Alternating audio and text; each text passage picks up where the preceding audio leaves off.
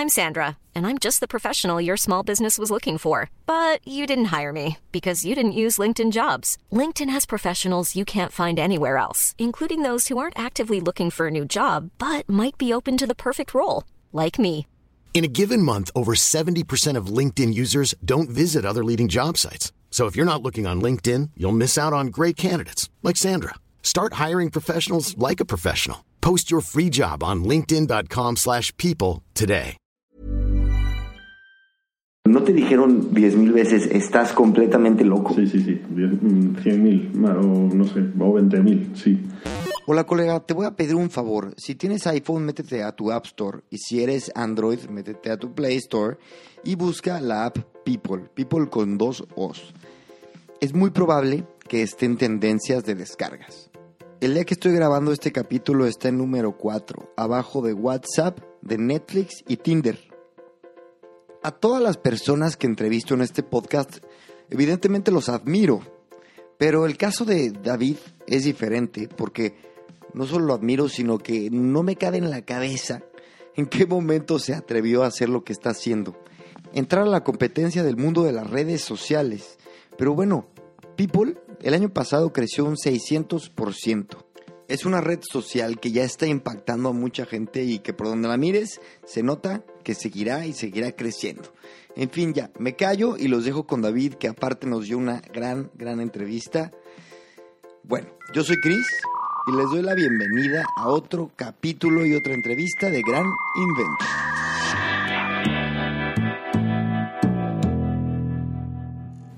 David, muchísimas gracias por estar aquí. Gracias a ti, Chris. Cuéntame, ¿qué es People? Bueno, People es, una, es básicamente una app de recomendaciones. Es una, es una aplicación, ahora ya estamos en mobile y, y desktop, que sirve fundamentalmente para que los usuarios, para que nuestros usuarios se encuentren cuando necesiten cualquier cosa, lo encuentren fácilmente gracias a las recomendaciones de sus amigos y de sus influencers favoritos. O sea, ¿cuál es la diferencia entre Pinterest, por decirte algo? Eh, un usuario que va a Pinterest busca información como nuestros usuarios, pero busca otro tipo de información. Busca información, por ejemplo, para inspirarse en algo que, que, mm, necesite, por ejemplo, es muy habitual en Pinterest gente que está decorando su casa, por ejemplo, ¿no? Entonces va a Pinterest y encuentra eh, muchos contenidos de todo tipo, mm, pero la gran diferencia es que no es eh, relevante para él la procedencia de ese contenido. Es importante el contenido. Pues yo quiero cambiar la cocina de mi casa, voy a Pinterest y encuentro un montón de fotos, por ejemplo, que me van a inspirar para que, para, para que la, la- la- la- la decore mejor. lo Pero, lo puede dar quien sea, Eso ¿no? Al final eso es lo ve, Claro, te al gusta. final, imagínate que yo encuentro una foto que me inspira mucho y me encanta y tal, en realidad me da igual quién, quién sea el, el autor o autora de esa foto, ¿no? En el caso de, de nuestros usuarios, en el caso de People, el enfoque es completamente diferente. Eh, Aquí estamos hablando de decisiones en las que sí es muy importante la procedencia de la información porque son decisiones que a veces implican cosas importantes para ti. Por ejemplo, te vas a ir de vacaciones y necesitas un hotel o te vas a o tienes una cena y con tus padres y, lo que quieres es que no, no quedar mal. O- o quieres ver tu serie favorita, o quieres ver una serie porque tu serie favorita se ha terminado y quieres una serie tan buena como esa. Decisiones que normalmente tienen una decisión de compra, una decisión de consumo detrás y en las que no quieres equivocarte.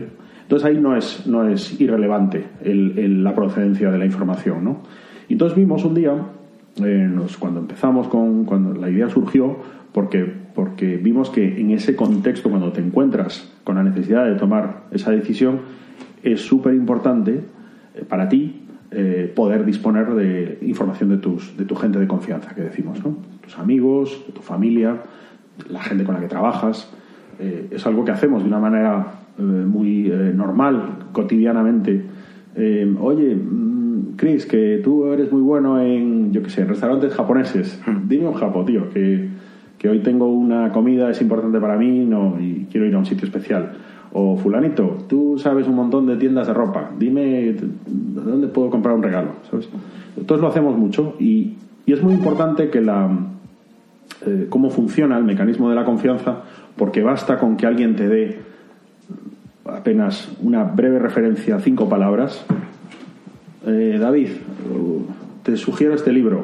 Eh, fulano, vete a este restaurante. Bueno, bonito y barato, por ejemplo. Sí, sí, sí, justo. Pero el hecho de que venga de una persona que tú conozcas da un, un valor tan importante a ese contenido, tan alto para ti, que, que derriba a, a- a todo lo que luego puede ser el contenido que te ofrece Internet ahora mismo sin confianza. Internet, pues TripAdvisor, Foursquare, todas estas plataformas que hay ahora para de, de recomendaciones, hasta Google directamente. O cualquier tipo de marketing Eso pagado. es. Es, que la sí, re- sí, sí, el, el poder de la recomendación es Eso es, brutal. El mismo marketing, efectivamente. Te ofrece vídeos, fotos, millones de recomendaciones de gente que no sabes quiénes son, descuentos comerciales, estadísticas de uso y al final la decisión tú la tomas cuando sucede algo tan sencillo como que viene alguien que conoces y te dice Chris, haz esto, o haz lo que yo, o toma, eso, con una frase, eso, bueno, bonito, barato, para ti, ¿sabes? y, y entonces creemos que la, en definitiva, que la confianza es un driver potentísimo para tomar decisiones de compra y es básicamente lo que, lo que, lo que proponemos a, a nuestros usuarios. ¿Y cómo, ¿Y cómo es? Cuéntanos, evidentemente yo ya sé, pero cuéntanos qué le, qué le aportas a la persona que está recomendando. Buena pregunta. Eh, como en- hay un componente, People no es una red social como tal, pero sí es, tiene, un, tiene un componente muy social. Y como en todas las eh, plataformas sociales, hay una pequeña solo parte de, de nuestros usuarios que aportan contenido y la mayoría lo que hacen es consumirlo. ¿no? Los que aportan contenido eh, tienen fundamentalmente una vocación, que es la de eh, eh, brindar una utilidad a, a- a su, a las cosas que suben, a, las cosas que hacen públicas, más allá del mero eh, ego feeding, como decimos. El estatus. Eso es. O sea, yo, por ejemplo, si subo un, si estoy en un restaurante eh, cenando contigo esta noche, eh, si lo subo a Facebook para que lo vean mis amigos, la única utilidad que va a tener es que mis amigos piensen, pues, pues mira qué bien, David y Chris cenando en un restaurante, ¿no? Eh, pero no, no, no pasa de ahí, ¿no? Eh, People permite una utilidad adicional muy interesante que es la de que mis amigos puedan apropiarse, además de que me vean en ese restaurante y puedan pensar, jo, qué suerte David comiendo en este restaurante con Chris, pues lo que pueden es, si mi comentario sobre el restaurante es bueno, pueden apropiarse de ese contenido para usarlo ellos mm, en, en un momento posterior, ¿no? O sea, es el componente de la utilidad que decimos. Eh, yo siempre digo que a mí me gusta me gusta mucho eh, bueno me gusta mucho ver o me gusta mucho flipar con people eh, como fue MySpace en, en su primer momento no antes de que irrumpiese Facebook en el mundo de las redes sociales MySpace tenía una gran diferencia respecto de Facebook que era esta la de la utilidad ¿no? los, los contenidos que tú subías aparte de quedar muy bien y de eh, que la gente flipase mucho, por, ejemplo con la música ¿no? que tú tenías allí subida, eh, podías en cierto modo eh, apropiarte de, esos contenidos y llevarlos a tu propio space, ¿no? a tu propio sitio. Y eso Facebook lo barrió por completo.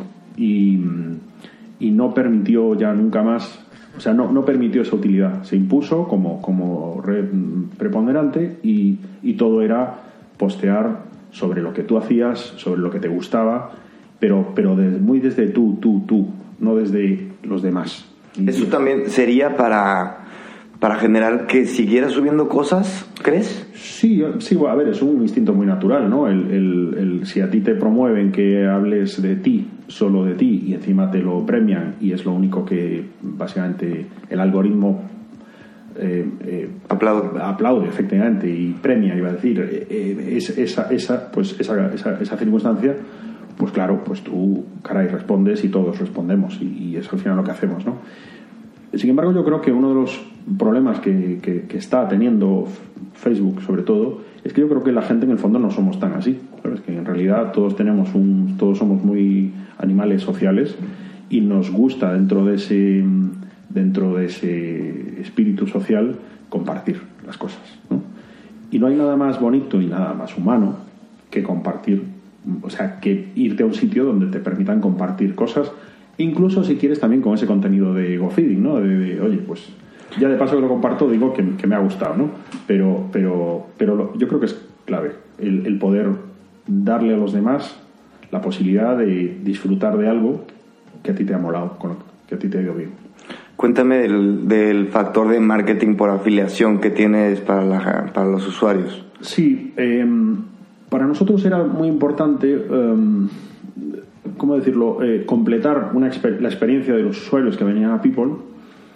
Un usuario venía pues con la idea de eh, encontrar información, ¿no? como decíamos antes, sobre algo que necesita y, y considerábamos clave que además de encontrarlo mm, a través de alguien de su confianza, pudiese, eh, como completando esa experiencia buena, comprarlo, adquirir directamente ese producto, ese servicio. ¿no? Eh, yo necesito algo, lo encuentro a través de mi amigo Chris y es fantástico, si ya encima tengo un botoncito desde donde puedo comprarlo. ¿no? Entonces, eh, desde, el primer, desde la primera versión que sacamos de People, tú tenías la posibilidad de adquirir aquello que encontrabas. Em, para ello lo que hicimos básicamente fue, em, bueno, una- hay, un, hay un mercado que, que no es muy conocido, pero se llama el mercado de la afiliación, como tú dices, que básicamente te, a través de una serie de, mm, no muchos, agentes, te, te pones en contacto con pues, todos los restaurantes del mundo, todas las, em, todos los hoteles del mundo, eh, todos, los, todos los sitios donde se pueden comprar libros en el mundo. ¿no? Amazon es uno de los mayores afiliadores que hay, o el mayor quizá. Y, y bueno, y la verdad es que llegamos a acuerdos con, con este tipo de, de afiliadores y es lo que nos permite que ahora pues eh, encuentres lo que encuentres en People lo puedas adquirir directamente ¿no?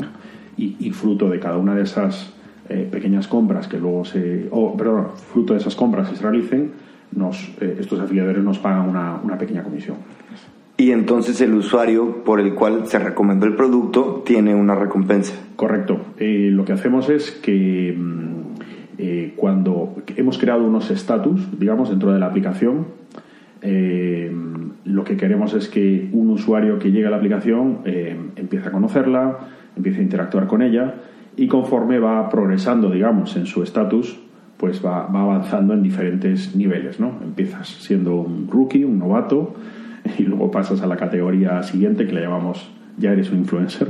Sí. Luego pasas a la siguiente que eres un unicorn y la última es eres ya una estrella, un star, ¿no? Entonces cada estatus tiene su tiene sus ventajas y pasar de un estatus a otro requiere que cumplas unos retos, ¿no? Que hagas una serie de cosas. Entonces, eh, desde el primer momento tú tienes el, eh, un wallet, que es una de las ventajas que te damos en People como usuario, tienes un wallet activado, eh, per- perdona, tienes un wallet disponible pero no activado. Y cuando llegas a un determinado estatus es cuando ya se activa el wallet y puedes ganar dinero fruto de, las, de todas las recomendaciones que hagas. ¿Qué necesitas para, para activar tu wallet? No, es muy sencillo en realidad. Es básicamente. eh, lo que queremos es que la gente venga a People y utilice People porque verdaderamente le guste People, no por ganar dinero, ¿no? O sea, que, que ganar dinero sea algo, digamos, mm, accesorio a lo que es tu actividad principal eh, dentro de la aplicación, ¿no? Y, y nada, y lo que. Y entonces, ¿qué le exigimos? Pues cosas que básicamente a nuestro juicio revelen que, que le está gustando la aplicación y la está usando. Por ejemplo, pues que mm, haya hecho un X número de recomendaciones, que tenga un número X de colecciones abiertas donde se agrupan esas recomendaciones, que haya invitado a un grupo, a, a su grupo de amigos, a un, a un grupo de gente, cosas de ese estilo. No son grandes retos, no es nada complicado. No, yo lo, lo- yo, lo, yo lo hice y no estuve aún invitado de hacerlo. Tomemos en cuenta que mi demográfico ya es diferente al de, al de tu, el que creo que es tu demográfico. Pero, ¿cuál es la diferencia entonces? Por ejemplo, si yo soy un influencer y tengo una eh, campaña con McDonald's, Sí. eh, ¿cuál es la diferencia que yo publique una story y por el link me den cierto beneficio Ajá. a que lo hagan por medio de People? Bueno, nosotros lo que normalmente recomendamos a los, a los, a los influencers eh, es que, bueno, siempre decimos, nosotros no somos una, alterna- una, una, una, una alternativa, somos un complemento, ¿vale? Y, y en el caso, por ejemplo, como el que, como el que comentas, Chris, cuando viene un influencer y nos, y nos plantea algo así, lo que le decimos es, no queremos que, te plantees si People o Instagram, o más bien al revés, si Instagram o People, ¿no? Lo que te planteamos es que tú vayas, puedas ir a la marca y digas Instagram más People, ¿vale? Eh, y además bajo el siguiente razonamiento que tiene, que tiene muchísima fuerza, digamos, que es eh, una campaña, ahora mismo la, joya de la corona del social media son los stories de Instagram, ¿no? Y, en general cualquier publicación, ya no solo los stories que duran 24 horas y luego desaparecen, cualquier publicación en redes sociales dura muy, muy poquito tiempo. Tiene un componente efímero, eh, insoslayable y, parte del, ADN ¿no? de, lo que son las redes sociales. Y esto a las marcas les suele fastidiar mucho, ¿no? porque hacen a veces inversiones importantes de dinero y bueno, y duran, pues eso, son, duran muy poquito tiempo, ¿no? Entonces lo que estamos planteando desde hace tiempo ya los influencers es que cuando hagan, por ejemplo, una, campaña basada en stories, que a través de un swipe up linken esa, eh, vinculen esa, esa, esa publicación con una recomendación en People, ¿no? ¿Qué efecto tiene esto? Pues tiene el efecto de que los usuarios que verdaderamente estén interesados en ese producto, cuando deslicen la, el story, cuando deslicen la pantalla hacia arriba, se van a ir no al e-commerce del sitio donde podrían hacer esa compra, sino se van a ir a People. Y desde People eh, van a tener dos posibilidades muy interesantes. La primera, la de saber que esa recomendación está disponible en cualquier momento dentro de las colecciones de ese influencer o incluso se la pueden, como decíamos antes, pueden apropiarse de ese contenido. Exactamente. Y esto es muy interesante porque desde hace ya mucho tiempo las compras por impulso están cayendo mm, a, vamos, a doble dígito anual, ¿vale? Lo cual tiene mucho sentido porque estamos constantemente cada vez más bombardeados por, por, publicidad de todo tipo y no puedes tomar decisiones de compra en el momento, ¿no? Entonces, cada vez más la gente tiene un hábito que además, de nuevo, es un hábito muy humano, que es cuando me llegue un mensaje, una información, una recomendación, un, anuncio publicitario que me guste, debo tener un sitio donde poder guardarlo, donde poder guardar esta información. Porque a lo mejor pues estamos a final de mes y no tengo pasta para comprarme esto que sea, o es un capricho que me quiero dar cuando sea mi cumpleaños. Mira, te cuento, yo cuando daba clases de marketing y publicidad en Cancún, estuve ahí un semestre dando clases, eso es lo más, lo más básico es, el proceso de compra del usuario es eh, oportunidad, marketing qualified lead, que es cuando te enteras del producto y te genera interés, sales qualified lead, que es cuando sabes cuánto cuesta, y luego cliente y luego ya el tema de la fidelización va después.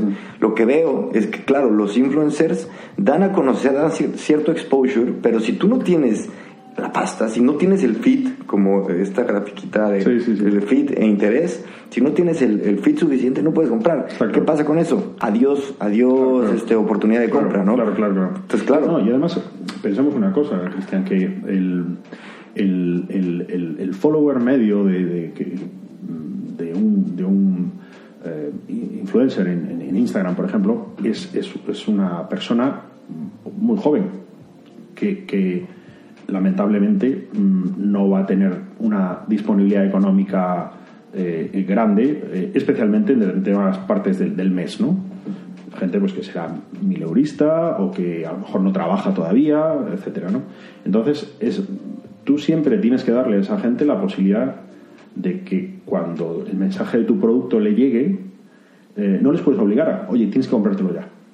Y si no te lo compras ya, em, te vas se te va a pasar, porque em, si estamos a día 22 del mes y sacas unos stories, eh, cuando cobres el siguiente sueldo, eh, habrán pasado 10 días o una semana y habrás recibido otros 600 impactos publicitarios. Entonces te vas, te vas a olvidar, te vas a haber olvidado. Y esto también para el influencer me imagino que hace que el pico de su, del éxito de su campaña pues no sea tan... Eso es, eso es lo que, lo que, dure más. Justo, lo que solemos decirle a los influencers cuando nos plantea un caso como el de McDonald's que decías es...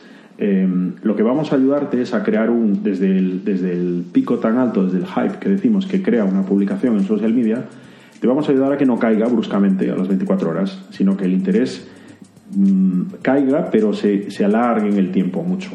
Y, y, a eso le llamamos un, eh, decimos que hemos creado un long tail en, a partir de una campaña y además completamente orientado a, a ventas, ¿no? que, es lo, que, es lo, que es lo verdaderamente interesante también para una marca. Oye, y independientemente del tema de influencers, que es verdad que suena mucho, llama mucho la atención, tu volumen de usuarios es grande. Sí, sí, sí, estamos, estamos, no podemos estar más satisfechos con esto. Estamos camino de los 2 millones de usuarios ahora mismo. Eh, eh, el ritmo de crecimiento es, es, alucinante. Estamos estos días especialmente contentos porque acabamos de, mm, como sabes, que ya, ya te conté hace tiempo, el año pasado lanzamos en, Latinoamérica, desde, desde empezamos en México, en tu país. Eh, nos está yendo muy bien, pero digamos, estamos haciendo un, una, una, apuesta muy comedida porque el sitio es muy grande y se necesitan muchos medios. tenemos casi medio millón de usuarios de allí. México. sí, sí, sí, en, en toda Latinoamérica. Vale. México es el primer país donde más usuarios tenemos, pero, pero muy bien. Pero hace eh, un mes nos pasó algo increíble. Eh, vimos de repente un, una zona de actividad muy intensa en, en, Portugal y People hasta hace cuatro días, literalmente cuatro días, solo estaba en español. Y entonces vimos, ostras, ¿qué está pasando y tal? Entonces nos dimos cuenta que vimos rápidamente, había seis Instagramers portuguesas que estaban contando, usando People y contándolo a sus fans y era, fue tan gracioso que una de ellas hasta dijo a su audiencia, eh, la aplicación es tan buena, eh, es, está en español, eh, es muy buena y está en español, pero no os preocupéis porque se entiende perfectamente. Entonces dijimos, ostras, qué pasada. Y entonces teníamos una, dentro de la hoja de ruta de desarrollo de producto, teníamos una, un hito que era traducir la aplicación al inglés. Y entonces dijimos, bueno, vamos a hacerlo también al portugués, ¿no? Claro. Y entonces hace cuatro días literalmente salió en, en, en, inglés y en portugués, ¿no? Bueno, pues llevamos cuatro días en Portugal, que, que, que, está siendo, bueno, trending top de todos los rankings de, de descargas. Ayer, ayer fuimos número uno de descargas en, en el top, en el, o sea, en el el ranking máximo de, de App Store. O sea, en todo, o sea, sin, sin importar sí, el sí, sí, sector. Sí, sí, sí, sí. En Lifestyle estuvimos desde el primer momento entre los cinco primeros. Ayer, anteayer éramos los terceros y ayer, es, ayer hicimos top en, en, en iOS. Eh, bueno, es una pasada, porque además hay un mercado que nos encanta, que es eh, Brasil, importantísimo. Son, son los brasileños unos tíos que han entendido perfectamente toda la eh, potencia que tiene el social media dentro de, de, de, todo lo que está pasando en Brasil, tan bueno, ¿no? Y no sabíamos muy bien, en cierto modo, ¿no? Pues la estrategia de Latinoamérica la tenemos ahí pintada, pero para los países de habla hispana, ¿no? O sea, por Claro. aquello de la, del idioma y tal. Pero Brasil no sabíamos muy bien cómo, cómo atacarlo. Y de repente pues se nos ha abierto esta posibilidad eh, y bueno, eh, está siendo impresionante, o sea, con influencers súper importantes que están viniendo como el otro día le decía a alguien, decía, ya no es que sea orgánico, porque orgánico es cuando viene alguien y, y, no, y, no, le pagas o no te cuesta. Es que aquí ya es orgánico involuntario, porque es gente que está descargándose la aplicación, hablando maravillas de la utilidad que les está aportando, y es que la mayoría de las veces ni, ni, ni los conocemos, no sabemos quiénes son. Oye, como estoy pensando, para cualquiera de los, de los que nos dedicamos al mundo tecnológico, yo creo que tener una red social, porque al final me dices que es eh, tiene un componente social importante. Yo creo que es una red social, ahora me dices si no, pero tener una red social es casi un suicidio. O sea, o sea ¿de dónde te sale la, la idea y sobre todo lo, el valor? No, lo, para, para seguir adelante con la idea y seguir sí. adelante y no sé cómo ha sido el camino, pero eh, no te dijeron diez mil veces estás completamente loco. Sí, sí, sí, cien mil o no sé, o veinte mil, sí. Eh, sí, sí, sí. A ver, eh, ya cuando empiezas, lo que no dejas de escuchar, y además de gente muy buena, de gente que, que yo, por ejemplo, en mi caso respetaba mucho, y gente que sabía que me quería mucho, eh, te dicen de entrada que montar cualquier startup es ya un, prácticamente un suicidio, ¿no? Eh, y yo en esa época todavía no tenía completamente, cuando, cuando empecé, cuando empezamos con People, no tenía completamente eh, definida la orientación ni B2C ni, ni social, ¿no? Si la hubiese tenido tan clara como ahora, pues a lo mejor me hubiese costado un poco más, sinceramente, tomar la decisión. Es, es muy difícil, muy, muy difícil. Y el camino ha sido durísimo. Porque, porque está todo en tu contra. Eh, llamar la atención de la gente es complicadísimo. Captar la atención de la gente es complicadísimo. Retenerla. Retenerla es dificilísimo. Eh, eh, hay, un, hay un papel importantísimo dentro de todo esto que son los inversores que tienes que confían en tu idea cuando no estás. Es, pues, yo siempre hablo de los inversores porque un, cualquier eh, plataforma o red social eh, al principio no va a monetizar, no, es un- no son negocios en los que puedas hacer bootstrapping, como se llama ahora, a, a la capacidad de generar caja suficiente para pagar tus gastos y luego incluso tener eh, caja disponible para, para crecer, ¿no? Entonces eh, tienes que casi inevitablemente eh, confiar en, en inversores, o, perdona, conseguir inversores Acudir a la que, que confíen en ti, ¿no? Y esto es clave. Y no estamos hablando de una ronda de Friends, Fools and Family, estamos hablando de estar años eh, recibiendo el soporte de gente, el apoyo de gente que, que, que- que sigue confiando en tu idea, ¿no? Entonces es, es muy complicado, es- fue, fue durísimo y, y- Pero bueno, yo creo que en realidad todo es duro. O sea, no, no, no he visto nunca a nadie montar algo que haya dicho, pues fue un camino de rosas, ¿sabes? Y te hablo de negocios B2B, de SaaS y de todo, ¿no? Cada, cada cosa tiene su complejidad y yo creo que lo que hay que hacer es, eh, sea la idea que tengas, eh, esté en el sector, en, enmarcada en el ámbito que esté, creértela mucho, eh, contar mucho con opinión de, con la opinión de gente que, que- que es muy buena, ser muy perseverante, pero ser muy perseverante mm, con, con mucho criterio, con mucho criterio, no ser un perseverante loco, ¿no? porque eso te lleva efectivamente al suicidio. Estar atento a señales. Yo cuando empezamos empecé a ver señales de, cosas y eran señales que decían que aquello tenía sentido, por lo menos, ¿no? aun cuando éramos 100 usuarios veías que, tenía sentido. A mí me encanta una anécdota que contó un día Paul Graham, el, tío que montó Y Combinator, sobre Brian Chesky, el tío que montó Airbnb. Eh, la idea fue algo así como Brian Chesky un día pues se sentaron a tomar un café y Paul Graham le preguntó, hey Brian, tío, ¿cómo vas? ¿no? Estaban empezando Airbnb, ¿no? Y, y el otro le dice, pues, pues va mal, tío. Esto no, no tiene buena pinta, eh, no crecemos, nos estamos quedando sin pasta.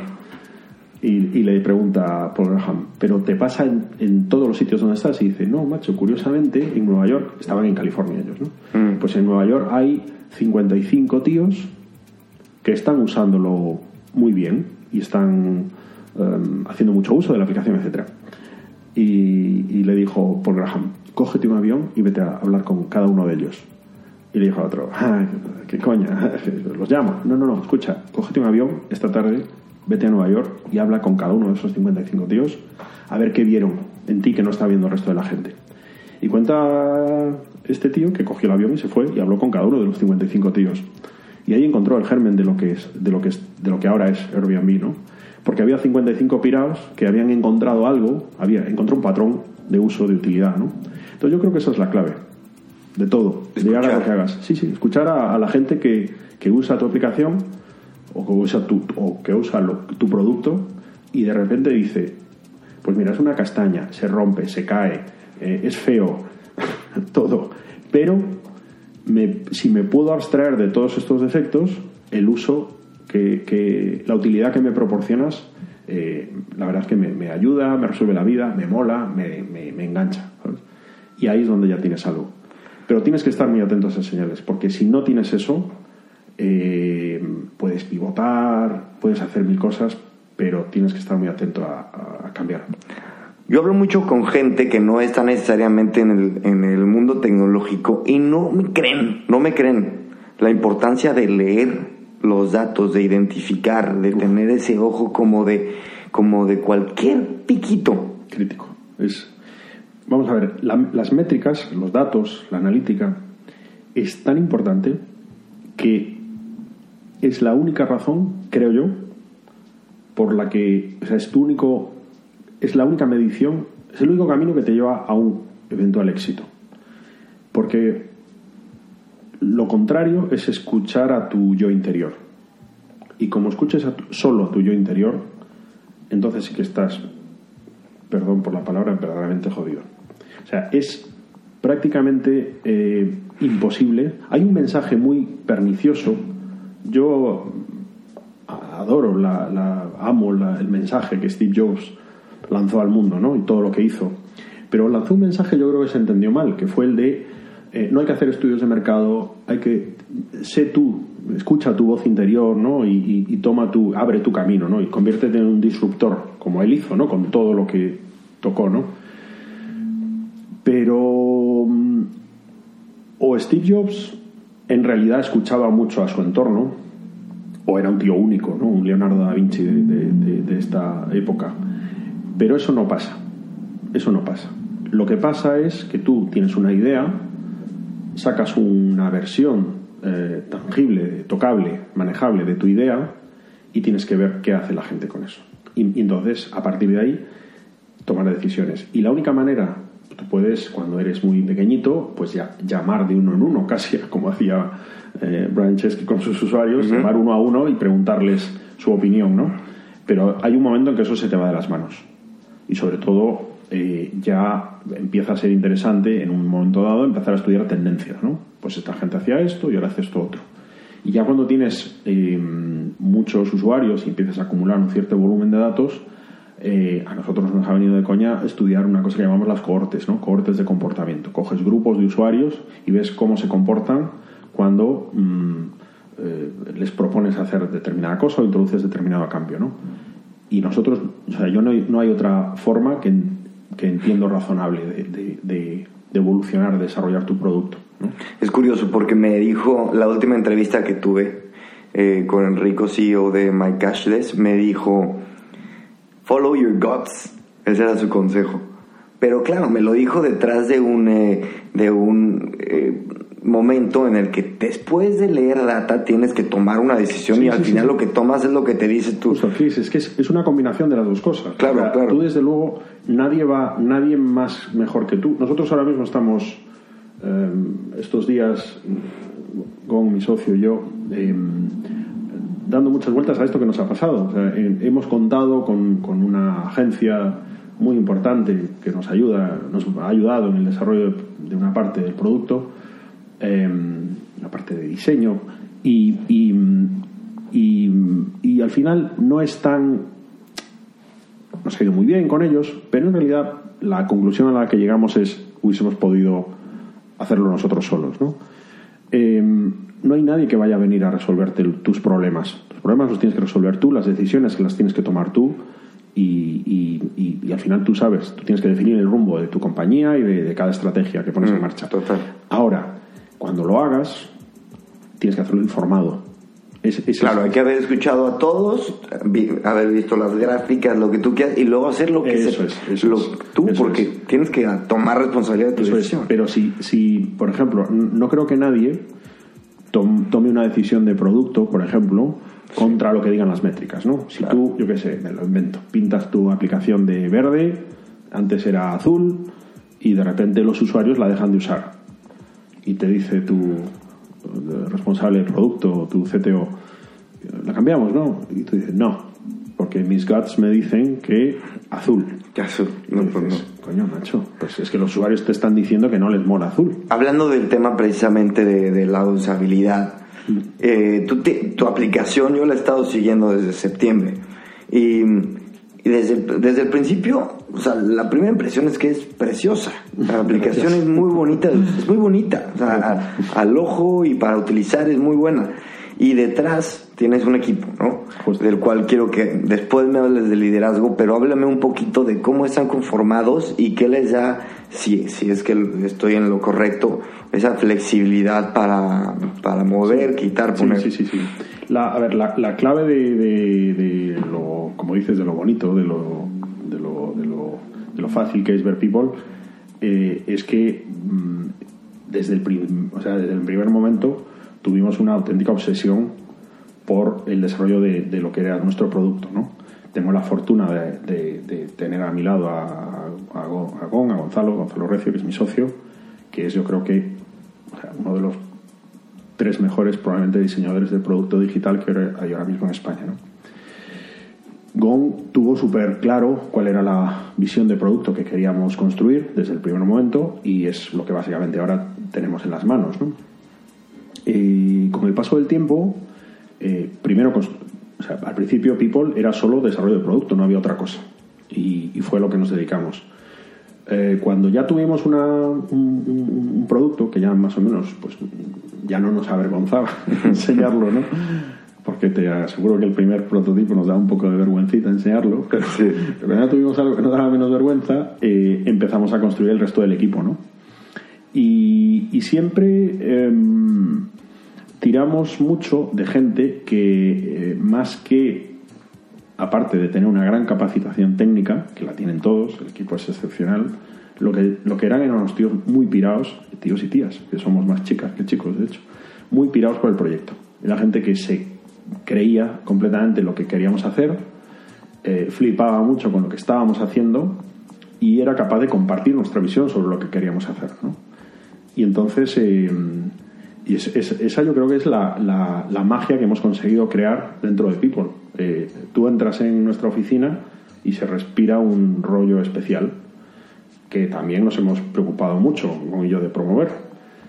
Pero es el, yo creo que es que todo el mundo siente que su opinión eh, puede ser tenida en cuenta o no, pero desde, desde luego la puede manifestar con total. Nadie, nadie te dice nunca en People cuando levantas el dedo y a ti que se te, y tú quién eres para opinar sobre esto. Y cualquiera puede opinar sobre cualquier cosa en realidad, ¿no? Oye, dime una cosa, tú estás, estás a mil por hora y estás, llevas una aplicación que está creciendo, estás en reuniones. en- ¿Cómo haces para mantenerte cercano a tu equipo de trabajo? Bueno, es muy complicado. Es otra de las grandes cosas que intento cada vez organizarme mejor, la gestión de mis tiempos. Es complicadísimo, porque además eh, a mí mm, me, gusta mucho estar con mi equipo. Y, bueno, pues por ejemplo, ahora he estado estos dos últimos días en Barcelona, llevo dos días sin estar con ellos y, y- y, caray, los, los, los echo de menos, me apetece estar con ellos, eh, sentarme, pues por ejemplo, esto que está pasando en Portugal, pues yo lo he vivido desde Barcelona y no, no, no, no he estado allí con ellos y me apetece estar con ellos y contarlo y ayer estábamos con los servidores ahí echando humo y, y, pues yo me perdí eso, ¿no? Y entonces me jode y me... pero bueno, mm, eh, es... Yo creo que es la vida que te toca cuando estás... eh, es la parte mala de que las cosas vayan bien, ¿no? Que cada vez estás más liado y, puedes disfrutar menos de ese, de, ese, de ese pequeño... Yo sé que ayer, por ejemplo, hubo un día de mucho... mm, de mucha energía, ¿no? En, el- en el- la oficina, en, en- en el, el seno del equipo y yo me lo perdí, lamentablemente. Pero bueno, eh, lo disfruté a mi manera, es que es eh, sabiendo que se lo estaban pasando muy bien, que estaban las métricas disparándose ayer por todos lados, y hoy llegaré y, veré caras sonrientes y, y lo celebraré con ellos. Entonces, bueno, es, yo creo que a veces con el equipo, cuando esto ya va creciendo, es como con tus hijos. Al final no se trata tanto de muchos minutos, sino de minutos buenos. Y, y hacia ahí tiraremos. Muy bien, como con tus hijos, ¿eh? Ya lo has Sí, dicho. sí, sí, sí. Oye, ¿a dónde vas? Pues ahora vamos a... mm, eh, tenemos dos frentes abiertos muy interesantes. eh, eh, que vamos, es lo que va a marcar el rumbo de los próximos 6-12 meses. Por un lado, eh, estamos... eh, hasta hace un tiempo People se- era un proyecto orientado a crecer y toda nuestra energía estaba puesta en ello. Y desde hace ya eh, casi un año, medio año, estamos muy orientados a eh, conseguir hacer de People, una- aparte de una, de, un- de una aplicación exitosa en términos de crecimiento, una aplicación rentable, ¿no? En términos puramente financieros. Entonces, bueno, estamos lanzando un montón de productos, eh, estamos generando los primeros ingresos recurrentes mensuales, que estamos muy satisfechos cómo está yendo, y creo que lo que vamos a hacer, lo que nos queda por hacer en los próximos esos seis, nueve meses es definir cuáles son nuestros dos o tres grandes productos y, centrarnos en ellos. ¿no? Creo que ya tenemos bastante claro por dónde van los tiros eh, y, bueno, y es, va, va a ser una de las cosas que nos ocupe, ¿no? digamos, este tiempo. Y luego el otro gran reto, sin duda, es seguir creciendo como estamos eh, haciendo hasta ahora, Eh, en concreto, en, en- sobre todo en Latinoamérica. Eh, hace, como sabes, hace un mes firmamos un, un acuerdo de un partnership con, con el grupo Planeta. Felicidades. Y- gracias, sí, sí, sí. Es un, es un, ha sido un hito importantísimo dentro de, de- o va a serlo dentro de la historia de People, porque vimos que cada vez más People se, se, orientaba hacia un proyecto con una, con una pata muy metida en, el, rollo media, ¿no? en, el, ámbito media. Y ahí no, no, no nosotros somos de tecnología, no, no conocemos ese sector bien. Entonces, la aportación de Planeta es importantísima para entender bien el sector y luego Planeta es un player importantísimo en, en Latinoamérica. Eh, lleva muchísimo tiempo allí, no solo en los países de habla hispana, sino en Brasil, tiene un peso muy considerable. Y, y, nos hemos encontrado una gente, David Fernández y su equipo, que son, vamos, conmovedora la, la fascinación que tienen, la ilusión que tienen con, con nosotros. Y, y vamos, se han, ellos, se han transformado ellos en, desde una cultura corporativa, se han transformado, eh, les hemos imbuido de nuestro espíritu startup y entonces están los, los, estamos montando ya cinco equipos de trabajo diferentes, bueno, es, es una pasada como está yendo todo. Y entonces vamos a, a tratar de, de, conquistar, digamos, eh, a, a, ese gran público que hay allí, que son muchos millones de personas, y, y es lo que ahora mismo tenemos puesto el objetivo. Oye, una cosa, yo creo que el 90% de la gente que escucha este podcast eh, trabajan o son empresarios tecnológicos o trabajan en tecnología. Y todos tenemos una constante que es la frustración. ¿Cómo lidias tú? ¿Cómo, ¿Cómo convives con la frustración? Bueno, yo tengo una suerte, Cris, que yo soy un optimista por naturaleza. Eh, eh, y no, no sé, yo lo de doblegar, doblar la rodilla y, y, no, no lo concibo. No. Soy muy mm, consciente de las cosas que pasan, de esas señales de las que te hablaba antes, y sé perfectamente cuándo hay que decir o hasta aquí hemos llegado, o basta, o paramos, o lo que sea. Pero, pero no por cansancio, no por, por, por mmm, por, porque sea difícil, ¿no? Eh, yo soy de Vigo y cuando me vine a Madrid en el año 2000, ahora está a punto de hacer 20 años, me acuerdo que un día llamé a mi madre y le dije, joder mamá, esto, mira todos estos problemas que estoy teniendo, tal, yo no conocía a nadie aquí en Madrid, ¿no? Y, y mi madre me dijo, Davidciño, si fuese fácil, lo podría hacer cualquiera. Y entonces pues es una señal de, de cualquiera se puede rendir. Rendirte es lo, lo, fácil, ¿no? Qué buenas son las frases de las madres. Las madres sí, sí. Además, mi madre me la soltó así y yo a veces se la he recordado y me dice, esa frase no es mía. Digo, sí, sí, esa frase fue tuya. Sí, sí. sí. Y rendirse es lo, es lo normal. Nadie, nadie, de hecho, te puede culpar por rendirte porque es que es, es lo que a veces más sentido tiene, ¿no? Pero, pero pero hay que seguir. Yo tengo una frase de, de, de, madre, de hecho no es de mi madre, pero es como mi madre adoptiva española, mm. que encima no es una frase popular en México y es, las cosas de Palacio... Van despacio. Exacto, van despacio. y esa frase me la recuerda. Sí, sí, sí. Este... Te quería preguntar, en este optimismo y en este saber gestionar el problema, vamos, la frustración y, y, el, y, y la motivación, ¿qué tanto tiene que ver, tal vez, tu experiencia como abogado? Bueno, eh, no sé qué decirte. Eh, mi experiencia como abogado lo que en realidad me aportó, aparte de mi, un conocimiento técnico sobre temas legales, que, ha sido muy importante en, mi carrera y en People en, en especial, eh, me aportó una visión eh, vamos a ver, yo fui abogado mucho tiempo de gente, tuve la suerte de poder asesorar jurídicamente a gente que tenía negocios importantísimos. Además, desde casi desde, desde que empecé a trabajar, porque empecé a trabajar, esto no sé si lo sabes ni siquiera tú, en un astillero construyendo barcos gigantescos. No, no sabía. y los, y los, y los, mis interlocutores eran los señores armadores, que son, bueno, pues, pues una tipología de empresario muy particular. Entonces, aprendí mucho de, su forma de pensar y de su forma de plantearse los negocios y, y, bueno, me, lo que más me llamó la atención fue, eh, era gente mmm, eh, para la que los problemas eran simplemente fases del desarrollo de un proyecto. Y, y, bueno, entonces el mensaje fue, no todo va a ir siempre bien cuando empieces algo. Tienes que ver el, el final, tienes que ver que los árboles, como se dice, no te dejen, impidan ver el, el bosque, ¿no? Vale. Y entonces tienes que, tienes que ver el final del bosque y tirar hacia allí. Y en medio del camino te vas a encontrar con dificultades de todo tipo que simplemente son parte del, del, del proceso.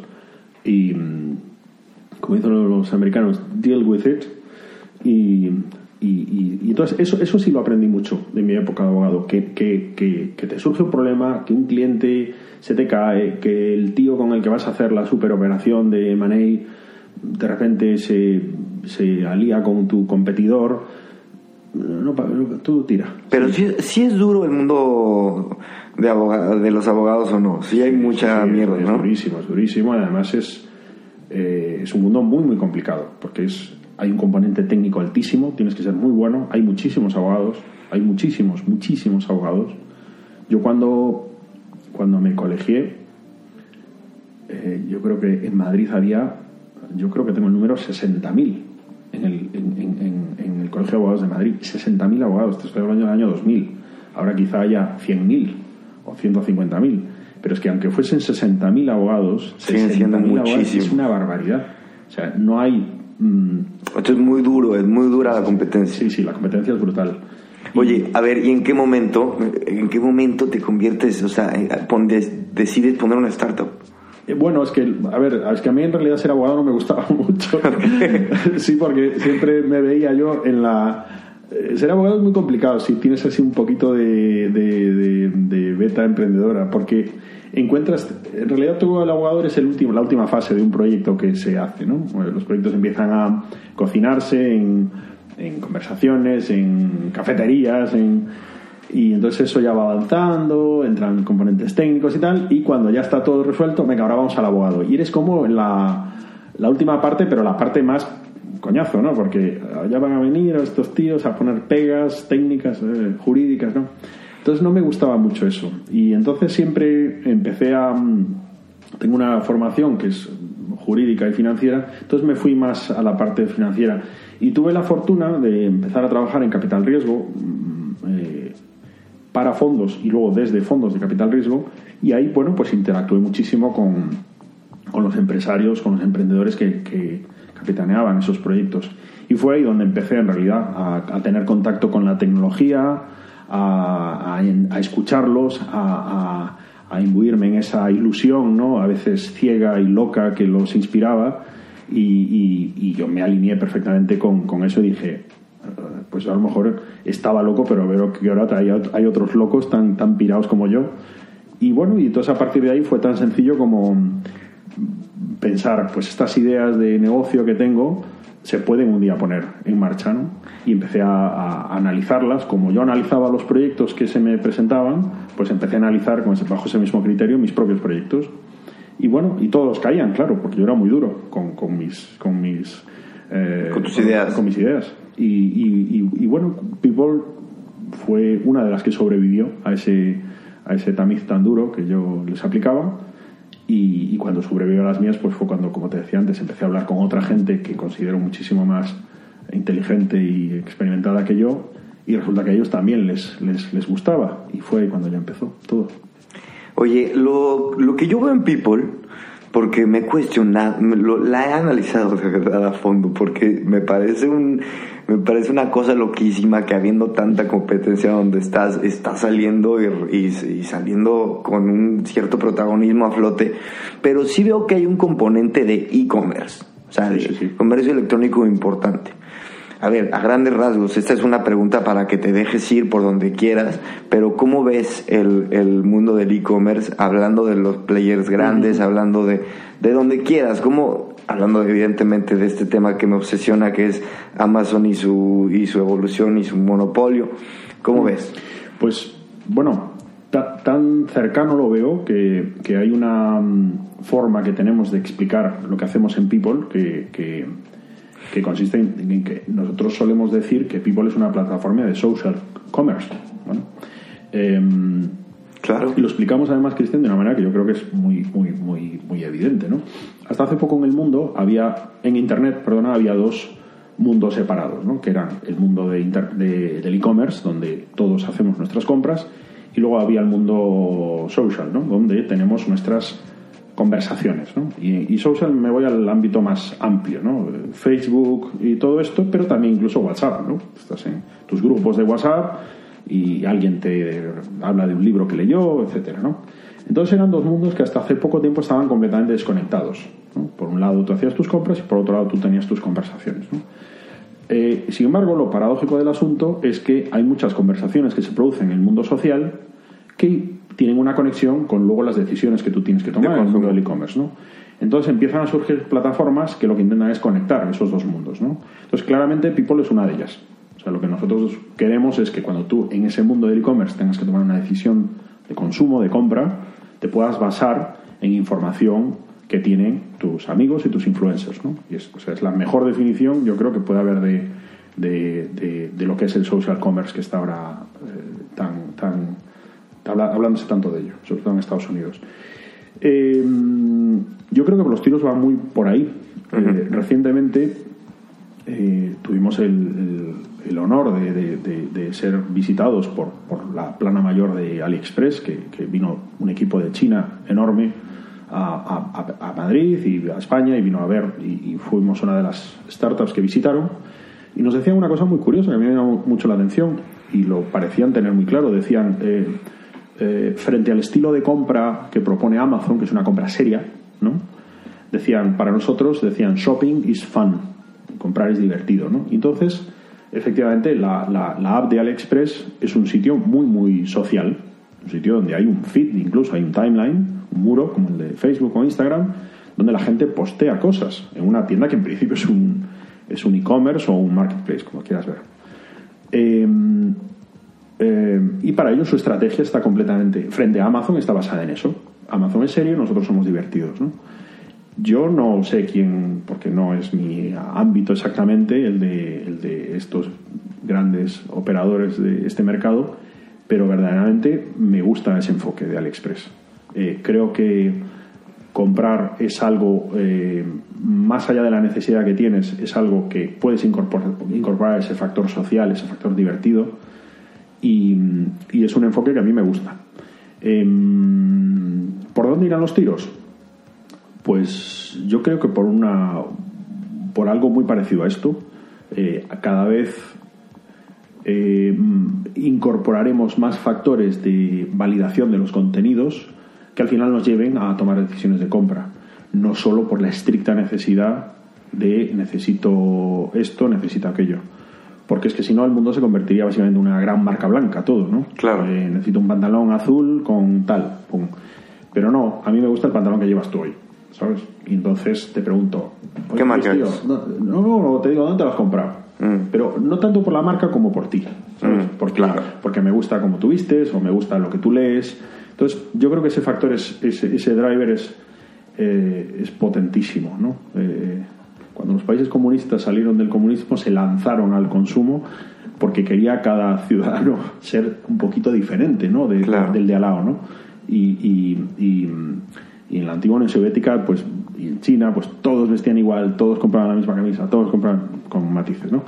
yo creo que eso es lo que nos, como humanos nos fastidia, esa, esa uniformidad impuesta general, ¿no? entonces, pues, ¿qué, es bueno? Pues que yo pueda mm, variar gracias a, la opinión de mis amigos. ¿Sabes qué es bien curioso? Eh, además de que tiene todo el sentido que exista un hub donde puedas eh, recomendar, porque es es, muy interesante el tema de la necesidad de compartir. Yo soy un consumidor eh, también obsesivo de videos de YouTube, de muchas cosas como muy de nicho, de comedia y tal. Y tampoco es como que esto tenga una pil masivo, ¿no? Eh, no, no es como que tengo 10 mil, 20 mil seguidores en mi Instagram por mis gustos. Pero es verdad que hay gente que tiene los mismos gustos que yo, simplemente no los conozco, ¿no? Entonces, hay una necesidad intrínseca que te juro que la siento, digo, tengo que mostrarle este video que está de puta madre a alguien, pero nadie, no conozco a nadie que le guste, ¿no? Entonces, bueno, ese es algo que con lo que todos hemos pasado, el, por ejemplo, el, el a veces pasa que hay algo, hay un contenido que tú valoras, pero sabes que, pero entra ya el, ah, este no va a tener likes. Esto me van a decir que estoy, que estoy tonto, ¿no? Y, y tiene que haber un lugar donde tú puedas recomendar. Total. Y por otro lado, tiene que haber un embudo que, así como YouTube cole- colecciona todo el contenido en video y entonces todos los demás pueden, eh, y, y la gente puede beneficiarse si quieres o si no, o si solo quieres subir que estás triste, pues lo haces, ¿no? Puedes, eh, un lugar donde puedas beneficiarte de compartir. Total, total, compartir es, eh, para mí es la clave de todo. Eh, eh, ahora estabas contando... lo- Es como, perdón, este podcast es para geeks como yo porque, Sí, sí, sí, y como tú porque Total. No, no saco un, un duro de aquí, al contrario, estoy, estoy en números, Y lo que me has pagado, además, por- y lo que me has pagado, Sí, además, por claro, aquí. el café ya está. No, no, pero yo creo que o sea, la clave es esa, Chris. La clave es compartir. eh, eh, yo estos días, eh, estabas contando ahora lo de, lo de los podcasts y la gente. Eh, estos días, no, no sé ni cómo se llama exactamente, creo que es Billie Eilish. Puede ser esta chica. Sí, que yo no sabía de ella hasta los Grammys. Bueno, yo, yo no sé ni si exactamente ese es su nombre, Sí, sí, ni sí, conozco ninguna de sus canciones, pero el otro día leí eh, una historia que me, me pareció fascinante, que es que eh, esta chica empezó grabando con su hermano en canciones en su casa y las subió a, a YouTube y las compartió. Pues probablemente, Chris, cuando esta tía subió, eh, esta chica, porque creo que no tiene ni, no es ni mayor de edad, creo que tiene 17 años o algo así. Cuando, cuando empezó, pues mira, le, preocupaba un huevo, macho, que la gente la pudiese seguir o no. La tía dijo, pues esta es mi música, os la subo y a, y a ver quién es el friki que va y le gusta, ¿no? Y a mí eso me parece una pasada. Y es una de las cosas que cuando la gente habla de la tecnología, digo, me parece fascinante que la tecnología sirva para esto, ¿no? Eh, y yo creo que además detrás de todo esto hay una lección muy chula de aprender y de lanzar al mundo que es no te preocupes por no te preocupes por, por el éxito, no te preocupes por si te va a seguir gente o no. La vocación que tú tienes es la de compartirlo. Yo defiendo mucho a los influencers cuando la gente los critica, porque prácticamente todos los influencers han empezado así. O sea, no hay ningún influencer que haya empezado siendo, eh, bueno, alguno hay, ¿no? Pero todos empezaron desde abajo. Tíos y tías súper apasionados, súper pirados de lo suyo, que empiezan a compartirlo y no piensan, voy a llegar un día a tener 5 millones o un millón o 6 millones de, de fans. Lo que dicen es, a mí me flipa esto, seguro que hay algún tío que le flipa o tía que le flipa tanto como yo.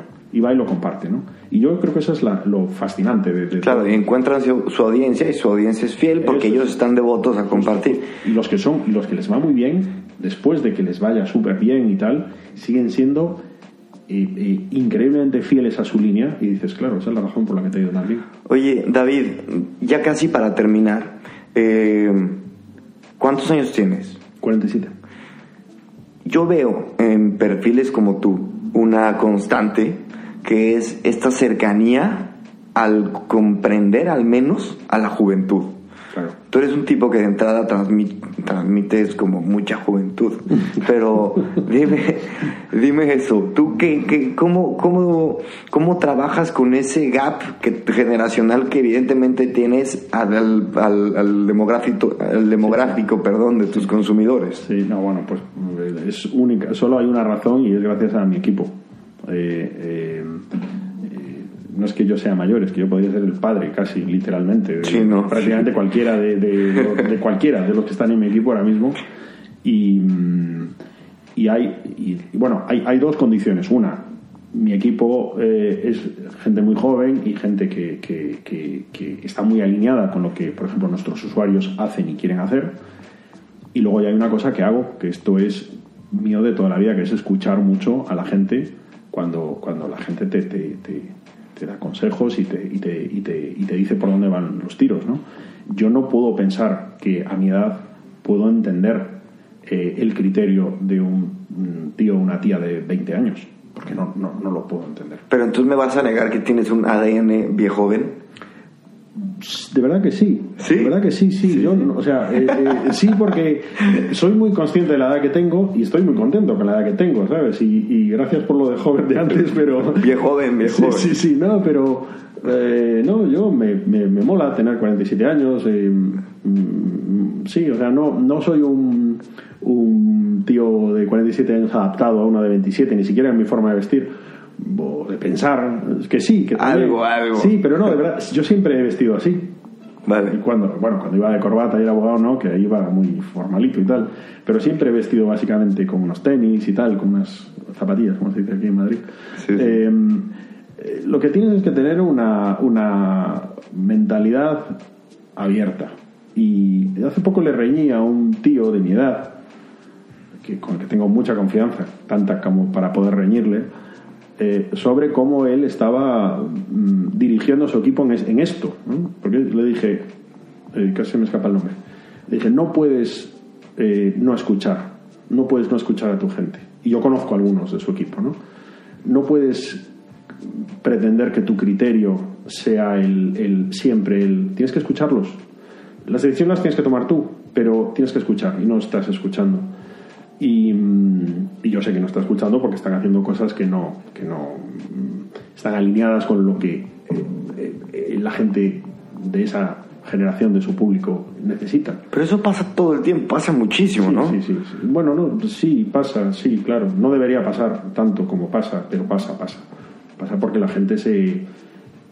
eh, los guts que decías antes son muy peligrosos y escuchar solo a tu inner voice Es que una cosa, sí, se puede distinguir entre me ha funcionado seguir a mi corazón o me ha funcionado con Claro, mis dos. claro.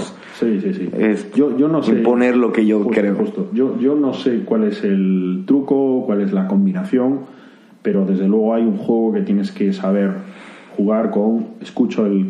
atiendo al criterio de los demás eh, y, y tomo decisiones.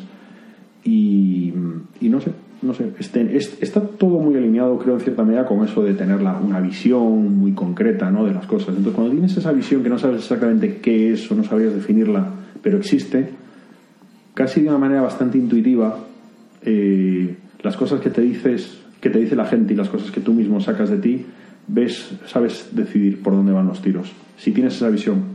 A veces lo, lo he comparado, Chris, con cuando, cuando navegas, cuando navegas en un barco de vela, ¿no? Navegar en un barco de vela es una cosa muy curiosa porque no, nunca sueles ir en línea recta hacia el sitio donde verdaderamente quieres ir.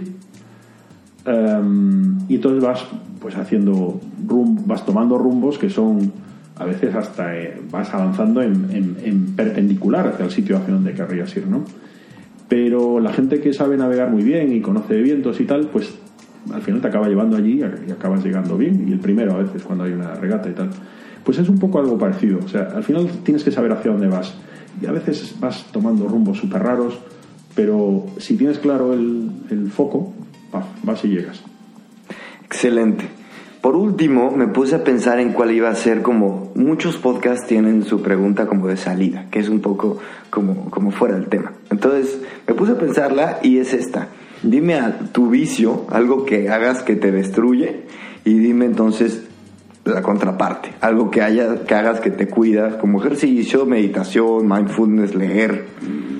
No, no tengo ningún vicio así, de verdad, ¿eh? Lo, lo- no tengo- Ya empezó verdad. mal, ya empezó No, mal. No, no, es que soy, no, soy un tío bastante aburrido en realidad. Tengo mi familia mi, eh, y mi curro y, y no El hago- café, el cigarro. Y fumo, fumo desde hace 30 años un, un cigarro al día No, o no, ninguno. no te va a matar Nada, nunca. nada. Eh, no, no, no. eh, cuando era joven salía mucho de copas, pero ya no porque tengo tres niños y, y- y- y me- me, y me- y me encanta estar con mis hijos. No, hace un tiempo eh, mi vicio son, ¿sabes? Mira, la única cosa que me pone en peligro, eh, soy un... La moto. La moto. Soy un pirado de las motos, me vuelven loco las motos. Pues, Podría tener 17 motos ahora mismo si, si, si, si, si pudiese y si tuviese sitio donde meterlas. Eh, y es una cosa que a veces, digo, pues me pone en peligro porque andar en moto, especialmente en una ciudad como Madrid, es eh, eh, a veces roza el, el suicidio, ¿no? Sí. Es muy peligroso, muy peligroso. Bueno, ¿y qué, ¿y qué haces para cuidarte? Salud, ejercicio. Y lo que hago es intento hacer ejercicio.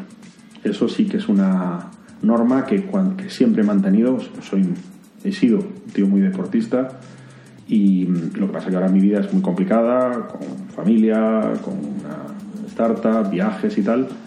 Pero bueno, pero al final me lo, me lo organizo. Pues esta mañana he estado nadando. Las Yo me fui a correr, ¿eh? A Sí, claro, claro. Me, me pegué un madrugón de la leche y me fui a una piscina que hay al lado de mi casa y estuve nadando una hora. Y llego a casa y despierto a mis hijos, los llevo al cole. Entonces, es muy tienes que buscar esos momentos, esos huecos Pero claro, tengo la suerte de que encontré una piscina que, que abre a las 7 de la mañana. Es que eso, ¿por qué abren tan tarde en España? En México eso, te- eso es lo más normal. Sí, ya, ya. que abran a las 6 o, Claro. más temprano, pero aquí todo lo, abren tardísimo. Me tuve yo que meter al gimnasio 24 horas Es porque que, no. es que te iba a decir, es que los gimnasios de 24 horas aquí hace apenas año y medio, Nada, dos años. sí, nada. Cuando en realidad.